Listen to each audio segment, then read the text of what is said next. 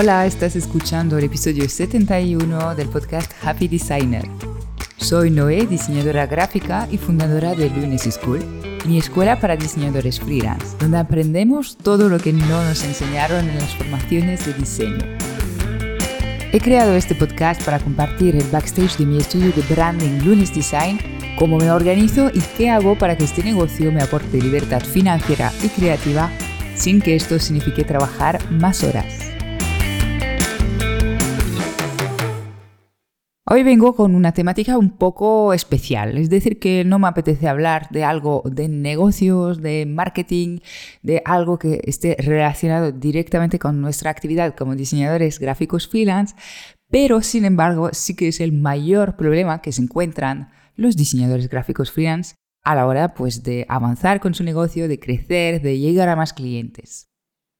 Este problema muchas veces pensamos que es la falta de cliente o lo poco que se valora el diseño gráfico, el trabajo creativo en general, o pues eso, el contexto actual, ¿no? Que no ayuda a generar ingresos, a, bueno, que los negocios prosperen, digámoslo así. Mira, todas estas cosas tienen un impacto, una influencia, ¿no? En tu negocio yo creo que está bastante claro. Pero no es esto lo que te frena. No es ese tu mayor problema siendo emprendedor. Tu mayor problema, tu peor enemigo, no es ninguna de estas cosas, es tu mente. En este episodio te voy a contar un poco cómo actúa esta mente y en qué influye en tu negocio y las cosas, metodologías que yo uso para mantener a raya todo este discurso interno un poco nocivo. Vamos allá. Mira, en las últimas semanas yo he estado trabajando en Branding Flow, mi curso de branding para diseñadores, y en mi workshop Web Upgrade de la mano con diseñadores gráficos freelance. Y mira, en todos estos cursos yo estoy viendo siempre lo mismo.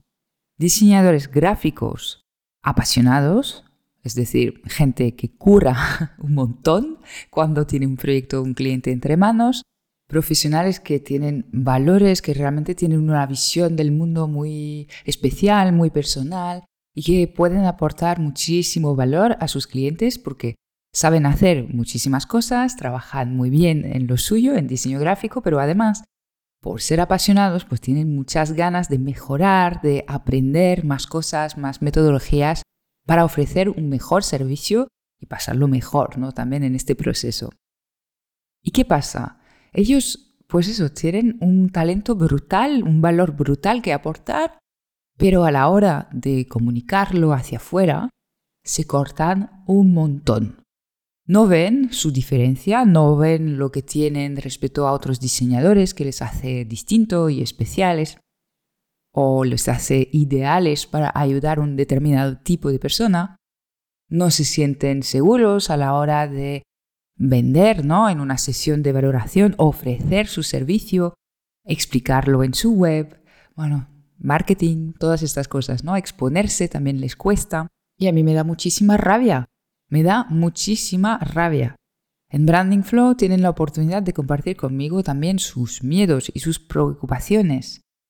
Y su preocupación, su miedo siempre es, ay, no sé cómo exponerme, me da cosa, Mm, no sé todavía cómo contar lo que hago y me da respeto.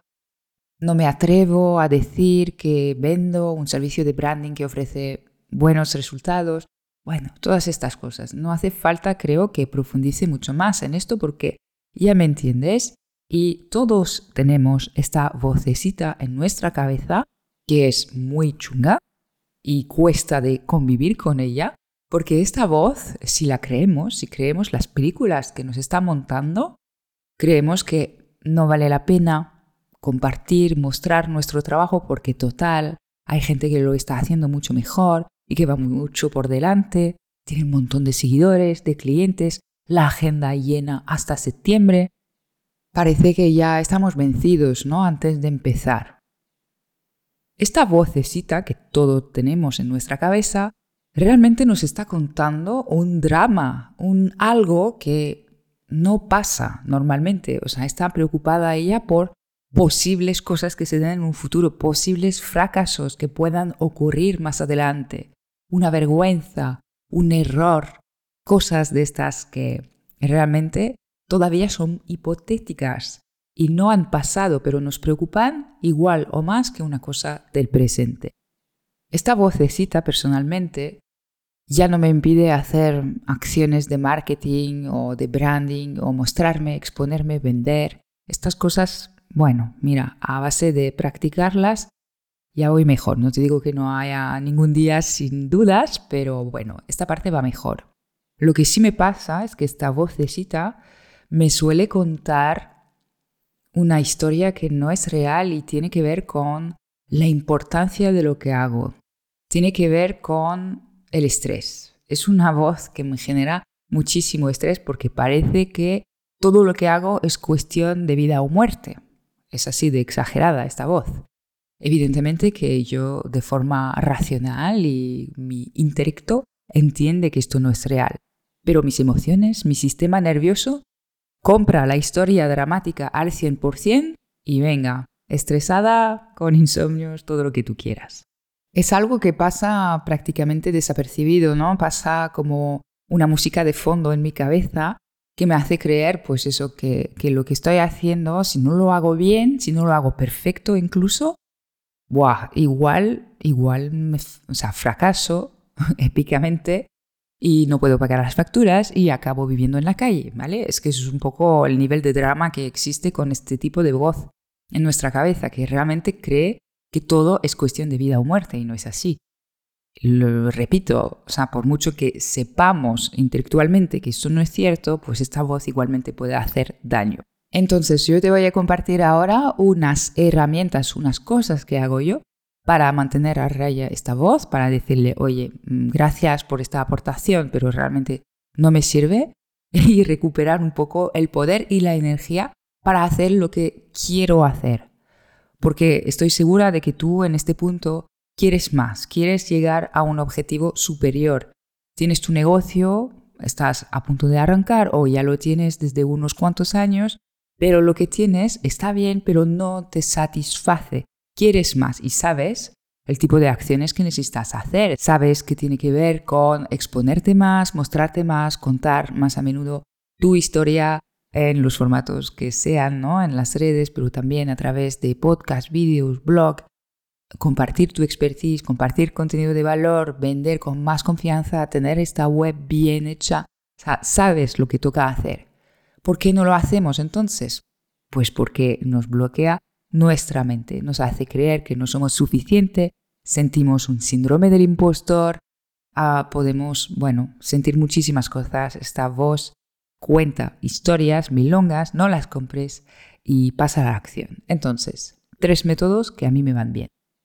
El primer método o herramienta, o no sé cómo llamarlo, ah, que uso y a menudo cada vez más, es hablar con alguien. Hablar con alguien de lo que me está pasando.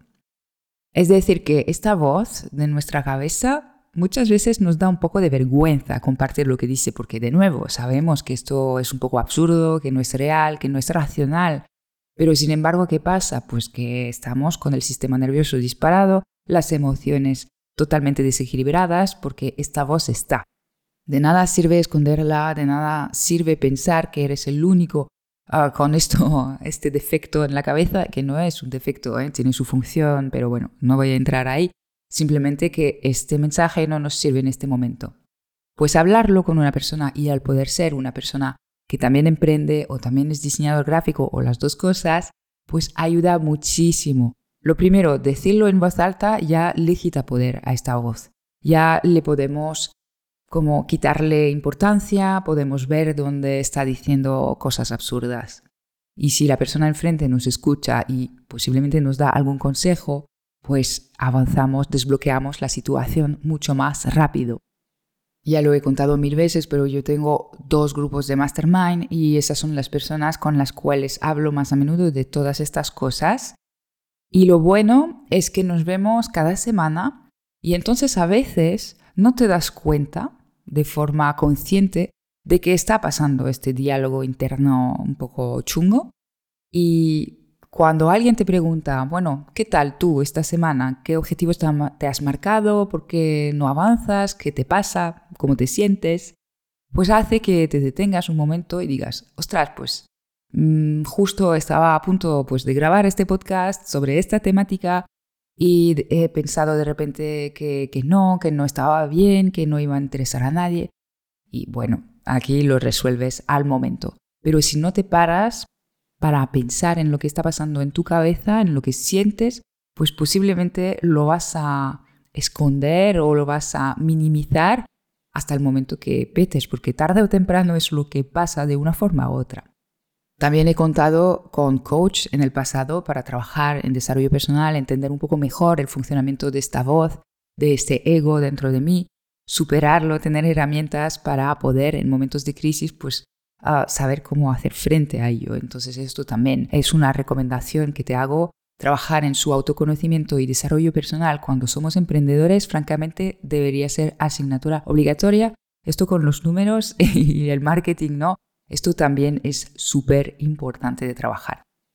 Ahora, el segundo método o herramienta es la escritura, ¿vale? No siempre es posible hablar con los demás, a veces necesitamos desatascar una situación con nosotros mismos porque no hay nadie presente. Pues mira, la escritura es tu amiga.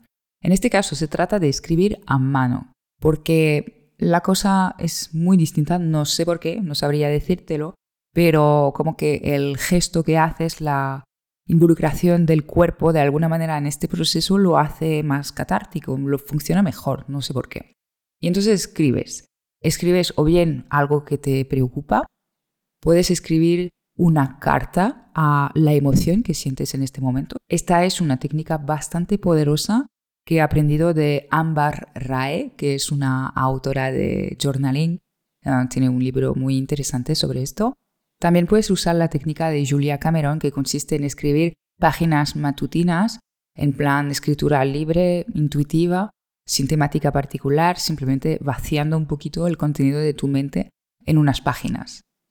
Todas estas técnicas me han ido bien. Te reconozco que ahora mismo me encuentro en una fase más social y me apetece más hablar de estas cosas con otras personas porque además veo el impacto que tiene en otras personas y que es muy beneficioso que se hable más de estas cosas mm, que vivimos todos en nuestra cabeza.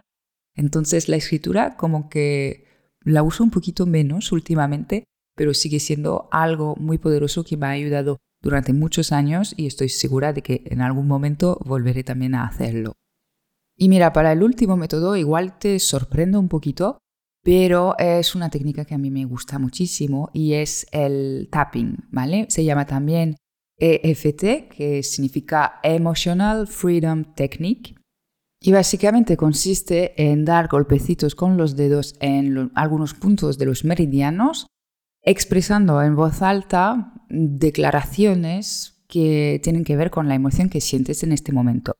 El objetivo es desbloquear las emociones a través de este proceso y yo, mira, no sé si es lo que dices o efectivamente los golpecitos en los meridianos que hacen que funciona, que te sientes muchísimo mejor, bueno, al menos yo me siento muchísimo mejor después de una sesión. Y tener esta herramienta, esta técnica a mano para poder no sé, aliviar cualquier emoción desagradable que tenga en el momento y procesarla de alguna manera en lugar de reprimirla para seguir adelante a tope de productividad, pues me beneficia un montón. Entonces, no te digo que debas probar esta, o sí, si te apetece, pero hay muchas técnicas, hay muchas formas de procesar, de darnos cuenta de nuestras emociones, que yo creo que darnos cuenta ya es una cosa interesante. También ayuda a desenredar, pues eso, el discurso interno que es falso y que aún así genera emociones bien reales. Así que bueno, esta es la técnica quizás un poquito más alternativa de todas y que te puede ayudar de forma sorprendente en tu negocio. No todos son técnicas de marketing, frecuencia de publicación y cuántas veces debo publicar en mi blog, es que muchas cosas, como te decía, se originan en la mente y puedes hacer tu marketing, tu trabajo de una forma mucho más llevadera si esta voz en tu mente se queda no en segundo plano, sino en tercer, cuarto plano y no tiene todo este poder sobre tus acciones, tus emociones. Así que tenlo claro, compañero diseñador, tu enemigo no es el algoritmo de Instagram, No es la coyuntura actual, no es la competencia de tu sector. Tu enemigo está en tu mente, cuidado, vive dentro. No lo vas a poder eliminar, pero vas a poder vivir con él, entender cómo funciona y simplemente pues procesar lo que te está diciendo de otra manera.